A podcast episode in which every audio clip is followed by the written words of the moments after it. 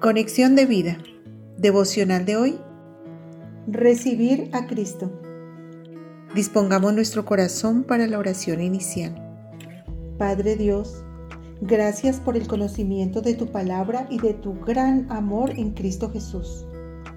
Y te pido que, como Hijo amado, me lleves hacia otras personas como esa cuerda de amor que ellos tanto necesitan y que los trae hasta ti bendice mi vida y la de cada persona que pongas en mi camino para compartirle de ti.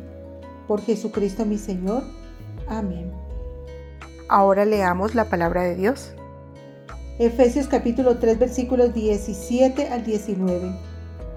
Para que habite Cristo por la fe en vuestros corazones, a fin de que arraigados y cimentados en amor, seáis plenamente capaces de comprender con todos los santos cuál sea la anchura, la longitud, la profundidad y la altura, y de conocer el amor de Cristo, que excede a todo conocimiento, para que seáis llenos de toda la plenitud de Dios.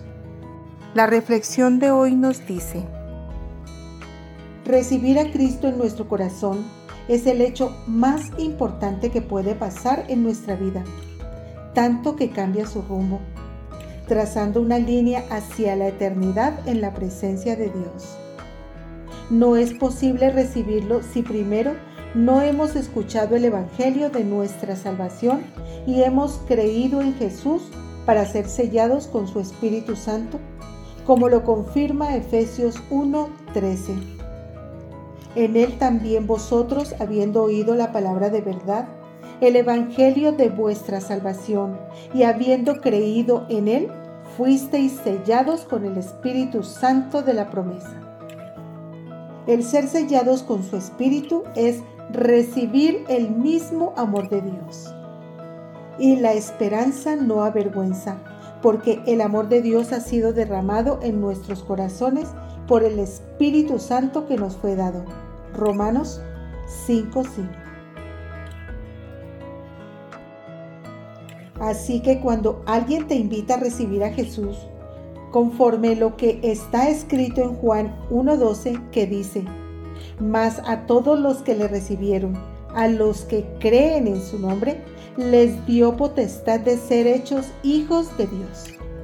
No lo tomes en vano, escucha atentamente no lo rechaces, pues es la oportunidad que Dios te da para que no permanezcas en juicio.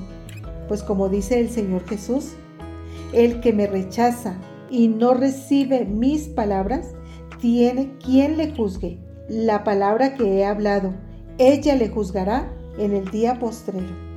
Y el que en él cree no es condenado, pero el que no cree ya ha sido condenado porque no ha creído en el nombre del unigénito Hijo de Dios. Juan 12, 48, 3, 18. Y también Jesús es claro en decir que no debemos rechazar a quien habla en nombre de Él, llevando su palabra. El que a vosotros oye, a mí me oye, y el que a vosotros desecha, a mí me desecha, y el que me desecha a mí, desecha al que me envió. Lucas 10:16. El Evangelio es la buena noticia de salvación que Cristo efectuó, sustituyéndonos en la cruz al morir por nuestros pecados. Este Evangelio se ha anunciado por todas partes y de todas las maneras. Por tanto, no puede ser escuchado como un mensaje rutinario o religioso, sino como la única esperanza y manera de tener la vida eterna por la locura de la predicación. Pues ya que en la sabiduría de Dios el mundo no conoció a Dios mediante la sabiduría, agradó a Dios salvar a los creyentes por la locura de la predicación. Primera de Corintios 1, 21. Visítanos en www.conexiondevida.org. Descarga nuestras aplicaciones móviles y síguenos en nuestras redes sociales.